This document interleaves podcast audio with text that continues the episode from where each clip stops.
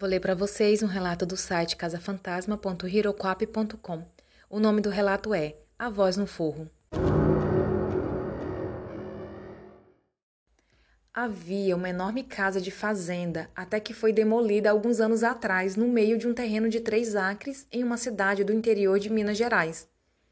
Na época, esse terreno pertencia aos avós da minha esposa, que o compraram na primavera de 82 com a intenção de construir nela uma casa é, das pontas norte do terreno, onde tinha a estrada. A casa foi construída, o terreno foi cercado e o resto do terreno ficou para os cavalos que, que eles tinham. Depois de pensarem na ideia de reformar a velha casa de mais de 60 anos e transformar em uma casa de hóspedes, eles simplesmente decidiram usá-la como depósito. No verão de 97, a minha esposa e eu recebemos um convite de seus avós para passar alguns dias na sua casa do sítio. Então fizemos as nossas, as nossas malas e partimos de Juiz de Fora para uma viagem de três horas, ansiosos por passar um fim de semana em um lugar calmo, rústico e relaxante. Só para deixar claro, eu sempre tive uma fascinação pelo paranormal mas o meu interesse é focado nos aspectos mais mundanos do paranormal.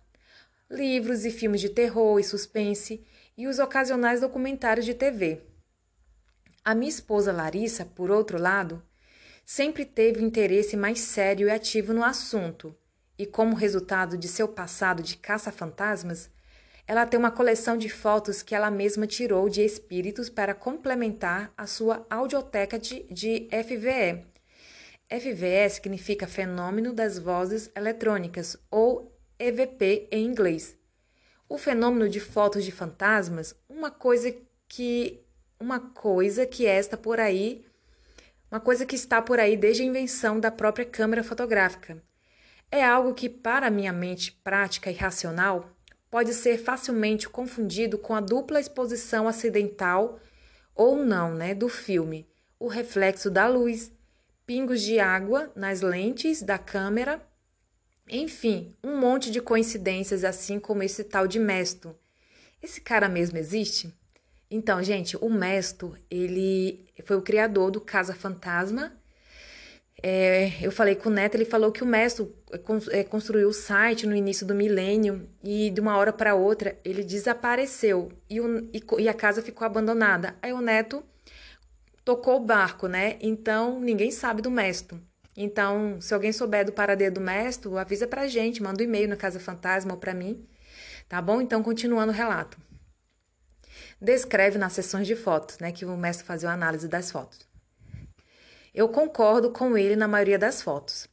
Mas o que realmente me chama a atenção são as gravações que ela, a Larissa, tem Algumas das anomalias que eu ouvi nas fitas podem facilmente ser algo terreno confundido com algo paranormal. Mas ainda há, algum, há algumas que, mesmo uma mente racional, tem que admitir que está além da compreensão e de uma explicação plausível. Enfim, apesar, apesar de ter lido e ouvido sobre essas ocorrências, eu nunca tive nenhuma experiência pessoal com o paranormal. Não até aquele fim de semana que eu e a minha esposa passamos na casa dos avós dela em 1997. Chegamos na cidadezinha na sexta noite e, após conversar um pouco e depois de algumas xícaras de café com os avós dela, decidimos ir para o quarto.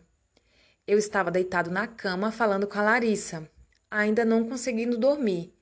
E é claro que o nosso papo acabou se voltando para a velha casa, apenas uns 50 metros de onde estávamos. Era a primeira vez que eu ia lá e estava completamente seduzido tanto quanto pela aparência antiga e a beleza decrépita da velha casa, quanto pelo seu ar de tristeza e melancolia. Eu falei para Larissa como ela parecera assustada sob a luz da lua cheia quando nós chegamos, e como seria o cenário perfeito para uma das histórias de assombração que eu gostava tanto de ler nas noites escuras de inverno. Eu perguntei como era por dentro, mas ela me falou que não sabia ela nunca tinha entrado. Eu achei isso estranho. A minha esposa tinha um apetite voraz por tudo que parecia assustador. Era normal ela desbravar cemitérios e outros locais com potencial de assombração à noite, armada apenas de uma lanterna. um gravador e uma câmera fotográfica. A resposta dela foi simples: o meu avô nunca me deixou entrar. Ele tem medo que o teto desabe em cima de mim. Com isso, a minha curiosidade foi saciada. Mas no café da manhã, na manhã seguinte, a pequena sementinha de curiosidade que eu tinha plantado na cabeça da Larissa estava agora viva e crescida, com vontade de ser saciada. E ela comentou o assunto com a avó dela. É um lugar perigoso, tem morcegos no forro e eu não quero você xeretando lá dentro. Isso era tudo o que ele estava disposto a falar sobre a casa. E mudou rapidamente o assunto, perguntando se gostaríamos de andar de cavalo depois do café da manhã. Você teria que conhecer a minha mulher para saber como isso não iria acalmar a curiosidade dela e como ela pode ser insistente quando quer algo para entender a minha para entender a minha surpresa quando ela simplesmente esqueceu do assunto. Uma hora depois, indo para o estábulo para um passeio de cavalo pela manhã, ela olhou para mim com um brilho nos olhos e me falou que iríamos investigar a casa velha, assim que o avô dela fosse para a cidade fazer as compras. Eu recebi isso como alguém que acaba de ser informado que vai ter um dente arrancado. Mas eu sabia que não ia adiantar contrariar ela e simplesmente concordei. Afinal, era melhor do que deixar ela ir sozinha. A última coisa que eu queria nesse pacífico fim de semana era uma esposa mal-humorada ou pior ainda, uma machucada. Ai, cansei. O sol estava bem acima de nós e estava muito quente enquanto nos aproximávamos da porta da casa, da casa velha, enquanto os avós dela estavam na cidade. Eu hesitei na soleira da porta, olhando por cima do ombro, para ter certeza de que nós ouviríamos de que não ouviríamos nenhum sermão no jantar por, ter, por termos entrado naquela casa. Mas a Larissa entrou direto, sem se preocupar com nada. Eu a segui, tropeçando em uma cela de cavalo que estava abandonada na frente da porta do lado de dentro da casa. A sala principal da nossa casa, da casa, estava cheia de velhas caixas de papelão e uma grande mesa com um monte de celas velhas em cima. Para a direita tinha uma entrada que dava para uma, uma sala bem menor, um quarto, eu suponho. A entrada para esse quarto estava bloqueada por mais caixas. Mais para frente, à esquerda, tinha uma passagem menor ainda, com um lance de escadas indo, presumidamente, para o forro da casa. O interior estava bem iluminado por algumas janelas que, em algum momento do passado, e por e por motivos que eu desconheço, foram pintadas, mas agora estava quase todas descascadas. A primeira coisa que eu notei foi como os ocupantes anteriores tamparam os buracos nas paredes com o que parecia ser jornal velho. Mesmo mais, mesmo mais de perto, eu vi, eu vi estar certo. E as datas nos jornais iam até 1930. Larissa, tendo notado os pedaços de jornal velho amassado nos buracos da parede, estava tentando desamassar um pedaço grande que estava falando sobre a Revolução Paulista de 1932. Ela me chamou e ficamos maravilhados vendo aquele pedaço de história. Eu estava sem palavras, vendo o uso de algo assim para tapar buracos quando ouvimos o barulho acima de nós. Lembrando agora que é, agora eu gostaria de estar em uma câmera de vídeo na... com uma câmera de vídeo naquele momento para gravar minha reação. Eu dei um pulo que parecia que o meu esqueleto ia sair de dentro de mim e saí correndo e abri um, bura... um buraco na porta com meu formato. Feito um desenho animado, apesar de eu querer ficar calmo. Mas os meus pés deram somente um passo para trás antes de voltarem a me obedecer e ficarem parados ali. Estávamos olhando para cima agora, para a madeira escurecida pelo tempo no teto. Eu comecei a murmurar. Você ouviu isso? Quando Larissa me interrompeu com um sss e um aceno na mão. Um silêncio absoluto imperou naquele lugar por uns 30 segundos, até que eu falei de novo num sussurro. Pode ser os morcegos de que o seu avô falou. Vamos embora? Mas ela não se mexia. Eu já ia começar a reclamar de ter um caça, uma caça fantasma como esposa quando ouvi de novo. Dessa vez mais claro. não acima de nós, mas em direção ao fundo da casa. Morcegos voam, eu pensei comigo mesmo. Eles não andam. Imediatamente nossas cabeças viraram para a passagem na esquerda, a passagem que tinha a velha escada que levava para o forro. Eu perguntei para ela se ela achava que podia ser um gato, ou se podiam ser os morcegos, finalmente caindo de onde estavam dormindo, por causa da temperatura de quase 40 graus. Mas o silêncio só serviu para me deixar mais apreensivo. Foi quando veio a terceira batida, chegando a soltar poeira do teto seguido de um barulho mais baixo, do que parecia ser algo sendo arrastado pelo chão do forro. Isso foi a gota d'água para mim. Segurei firmemente o braço da Larissa e falei: Vamos! Mas eu conheço a minha esposa. Eu já sabia que só isso não iria adiantar. Ela sussurrou com os dedos, com os seus olhos ainda fixados nos três primeiros degraus da escada que subia para o forro. Parece que tem alguém lá em cima. Eu não sei quanto às outras pessoas, mas eu não levo numa boa afirmações desse tipo, nessas circunstâncias. Tudo que tudo que tenha qualquer semelhança com as famosas frases do festival, dos festivais de terror.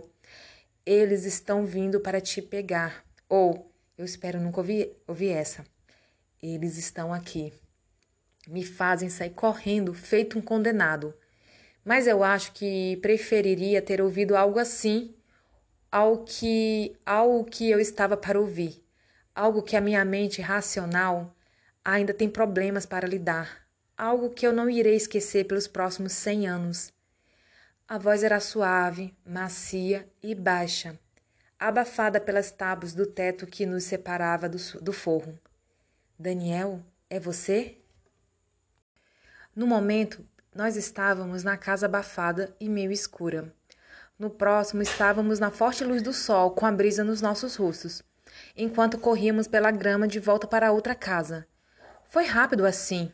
O que quer que tenha abraçado, o que quer que tenha sobrado de corajoso em mim naquele momento, tinha decidido me, a, me abandonar depois de ter ouvido aquela voz. Larissa também tinha chegado a seu nível de tolerância. Um fato importante é que o meu nome não é Daniel.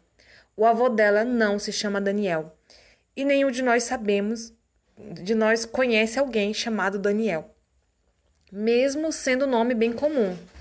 Uma coisa estranha é que você acha que depois que, que está fora de perigo, se é que estávamos em perigo, assim que a adrenalina abaixa e a segurança do mundo real à nossa volta se abate sobre nós, a primeira coisa que você faria seria sentar em, um, em algum canto e falar sobre o que, a, o que acabou de acontecer ou o que você acha que acabou de acontecer. Mas não. Nós não falamos nada, nem uma palavra, como se nada tivesse acontecido o dia inteiro. Só de noite na cama, sem poder dormir, é que falamos sobre o assunto de novo. Ela falou sobre o assunto como se estivesse caminhando em ovos achando que eu falaria para ela esquecer e não falar mais sobre isso. Mas eu acho que depois de ter saído da situação, eu consegui lidar com ela mais facilmente. Eu falei para Larissa o que eu achei ter ouvido e depois arranjei um monte de explicações plausíveis para o que podia ter sido, indo desde as nossas obturações terem obturações? Terem capturado uma estação, de, estranho, cap, é, captado uma estação de rádio próxima até uma antiga vitrola que podia estar guardada e depois de 50 anos ter caído ligado. Tocado uma música que confundimos com uma voz fantasmagórica vinda do além. Era muito fácil acreditar nisso do que achar que podia ser um fantasma. Mas a explicação a que Larissa chegou ali, enquanto estávamos deitados na cama, foi mais assustadora do que qualquer outra. Talvez tenha alguém morando lá e o meu avô já não sabe. Ela falou com um olhar preocupado. A ideia me deu arrepios na espinha, com imagens de fugitivos de algum hospício ou prisão, se arrastando na propriedade de alguém na calada da noite, isso me assustou a ponto de eu me levantar da cama, ir para a janela e olhar para a velha casa sob a luz da lua. Realmente pensando em ir lá com um pedaço de madeira ou chamar a polícia para dar uma olhada. Mas nós poderíamos estar enganados com o que ouvimos. Poderia haver, haver alguma outra explicação. E a última coisa que eu queria, além de admitir para o avô dela que nós não obedecemos às suas ordens, era chamar a polícia para investigar algo que a imaginação fértil de um jovem casal tinha criado. Então, decidimos que, ao amanhecer, iríamos investigar a casa novamente. Desta vez, quando nos aproximamos da casa sem ter falado das nossas preocupações para, o, para os, os avós dela, podendo causar preocupação desnecessária.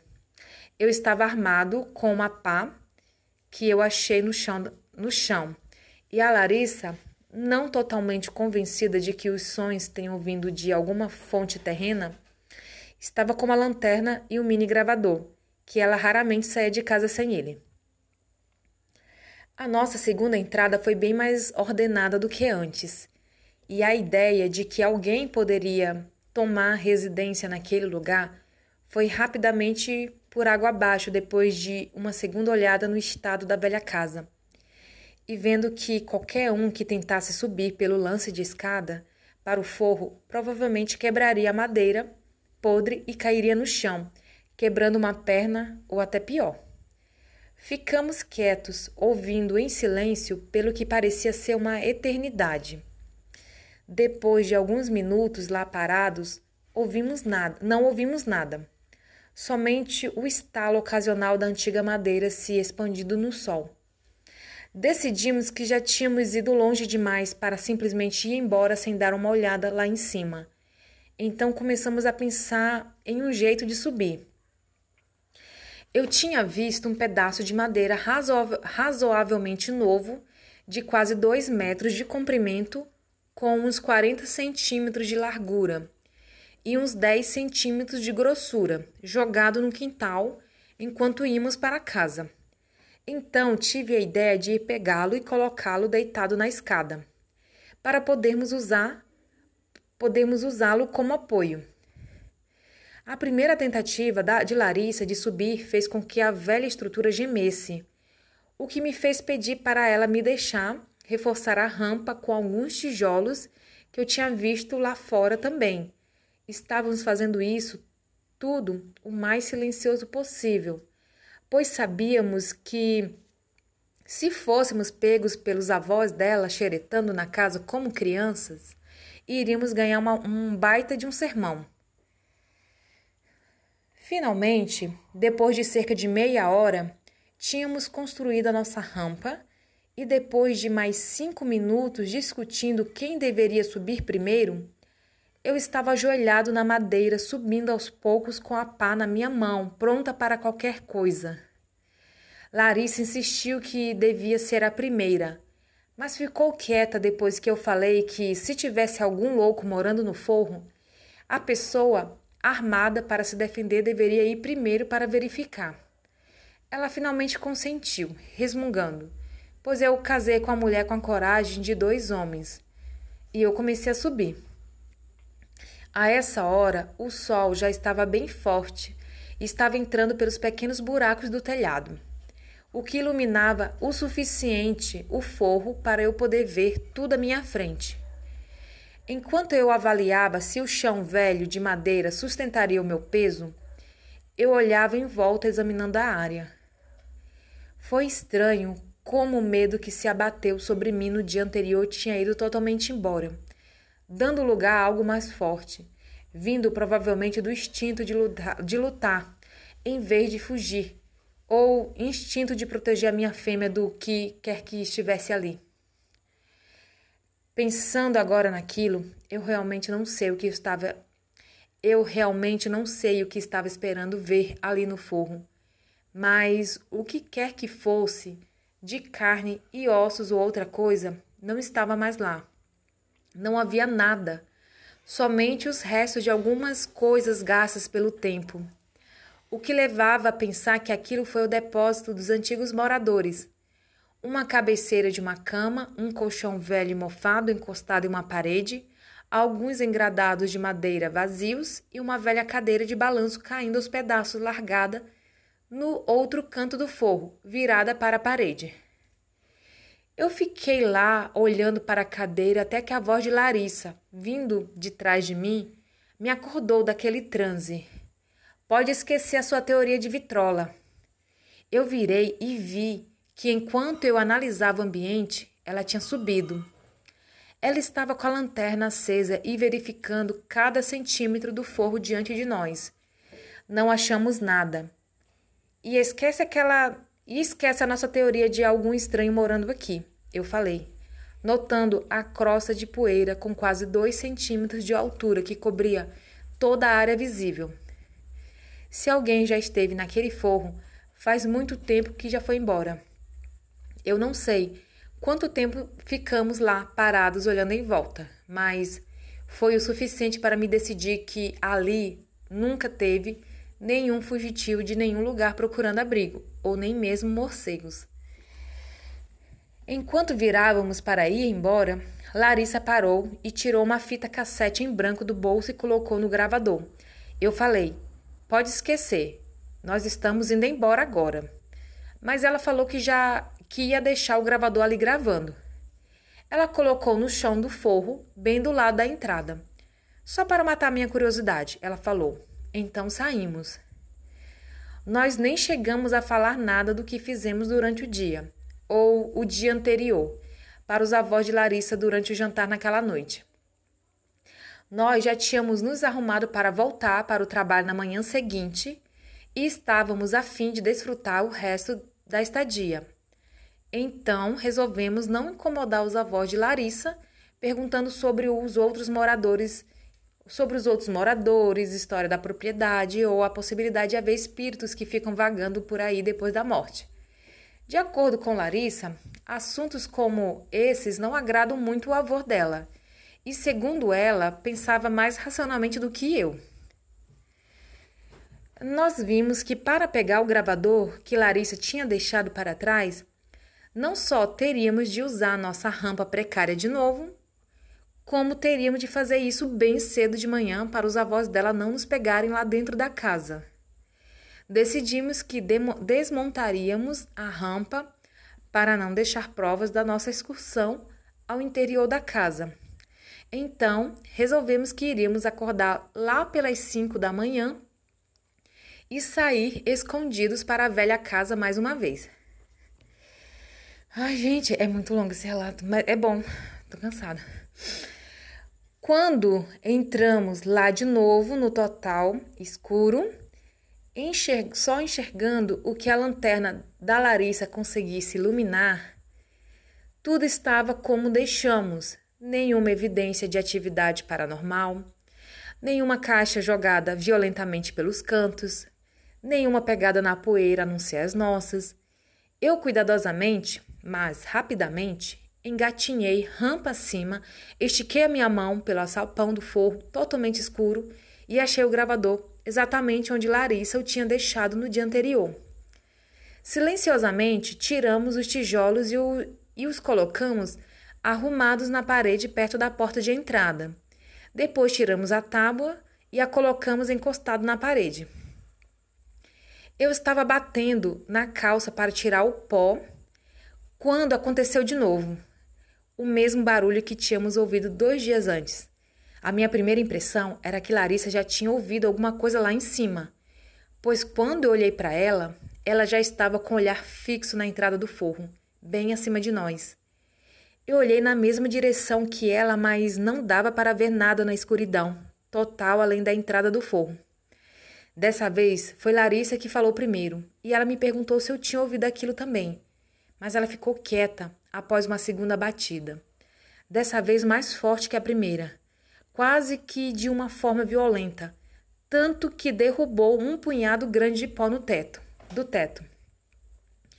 O horrível som abafado de algo sendo arrastado que me arrepiou os pelos do corpo todo veio logo em seguida, e a imagem que me veio à cabeça era de alguém ou alguma coisa se arrastando pelo chão lá em cima, quase sobre as nossas cabeças, se aproximando da entrada do forro. Dessa vez não houve resistência nenhuma em sair correndo daquele lugar, de uma vez por todas. Quase que imediatamente nós disparamos, tropeçando na escuridão, e em menos de cinco segundos passamos pela porta de entrada. E estávamos, e estávamos no frescor ar matinal. Mas no fundo de, da nossa memória, instantes viram é, da nossa memória, instantes viram, viraram, né, viram, é, viram uma eternidade e impressões podem virar uma, uma forte lembrança que pode durar a vida toda. Pois enquanto passávamos pela porta da velha casa pela última vez, ouvimos a voz de novo. Dessa vez mais perto, vinda do topo da escada, onde estávamos há apenas alguns segundos. Dessa vez mais clara, áspera, mais sombria, nos chamando. E as exatas palavras dessa vez foram: Daniel, eu vi vocês. No tempo que levou para correr a metade da distância entre a velha casa e a casa dos avós de Larissa, uns 50 metros, eu consegui me controlar e diminuir o meu passo para um andar rápido, às vezes olhando para o meu ombro para casa, sobre o meu ombro para casa, para me assegurar de que tudo estava bem, de que tudo estava calmo e não havia nada nos seguindo. Larissa tinha parado a uns 15 metros da porta da cozinha e estava examinando o gravador mais de perto. Estava, estava desligado, ela falou. Parou na metade da fita, como se alguém tivesse desligado ele de propósito. Eu tentei convencê-la de que talvez as pilhas tinham acabado, mas ela simplesmente apertou o botão. O botão de rebobinar o gravador voltou, é, voltou à vida. Demorou apenas alguns segundos para a fita voltar toda, e quando ela estava para apertar o play, a porta da cozinha abriu e a avó dela estava, estava de pé ali, de roupão. O que vocês dois estão fazendo acordados tão cedo? Ela perguntou. Só estávamos nos despedindo dos cavalos, Larissa respondeu calmamente. E logo estávamos dentro da casa de novo tomando café da manhã. Logo que acabamos o café da manhã, colocamos as nossas malas no carro nos despedimos e pegamos a estrada, o tempo inteiro observando a velha casa. Quando pegamos a estrada principal, Larissa tirou o pequeno gravador do bolso e tocou a fita. Eu achava que não ia ter nada nela, mas assim que andamos por cerca de uns três quilômetros, eu parei o carro no acostamento e desliguei o motor para poder ouvir melhor a gravação. Primeiro, o primeiro som que tinha na fita eram as próprias palavras de Larissa, só para matar a minha curiosidade. Então o som da madeira estalando e o som dos nossos passos enquanto saíamos da casa. Cinco minutos com a fita rodando e nada. Apenas silêncio, eventualmente interrompido pelo som da casa expandindo e contraindo sob o sol. Mais cinco ou seis minutos e o, e o som de um caminhão passando pela estrada perto da casa. Então, mais silêncio. Quando a fita estava para chegar no ponto onde o gravador tinha sido desligado, eu ouvi algo. A primeira impressão que eu tive foi a de que parecia alguém respirando devagar e pesado. Eu estava abrindo a minha boca para falar para Larissa parar a fita, voltar e tocar de novo que eu tinha ouvido algo quando percebi que o som estava ficando mais alto. Pela, ca... Pela cara que a Larissa estava fazendo, deu para notar que eu não estava ouvindo coisas. Ela também estava ouvindo. O que veio depois fez a minha espinha gelar. A respiração estava mais alta. E apesar de não dar para ouvir o som de nada se movendo, deu a impressão de que algo estava chegando perto do microfone. Eu fiquei completamente assustado com o fato de que aquele mesmo gravador que Larissa segurava com as suas mãos trêmulas agora estava tão próximo. Ou poderia ter até sido tocado pelo que quer que fosse que estava fazendo aquele barulho. A respiração sumiu de repente e se seguiram dez segundos de silêncio. Não apareceu nenhum som da madeira estalando e nem de nenhum carro na distância. Então o canto começou.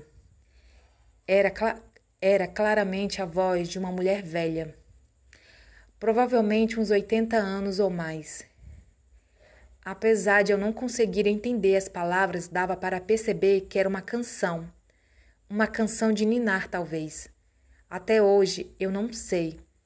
Apesar de ter ouvido a fita umas, umas centenas de vezes desde então e ter amplificado o som de várias maneiras, é uma melodia que nem eu e nem Larissa conhecemos, nem ninguém que tenha ouvido a gravação, mas por causa da sua natureza duvidosa, se tornou um tópico interessante para uma conversa entre amigos que gostam do assunto.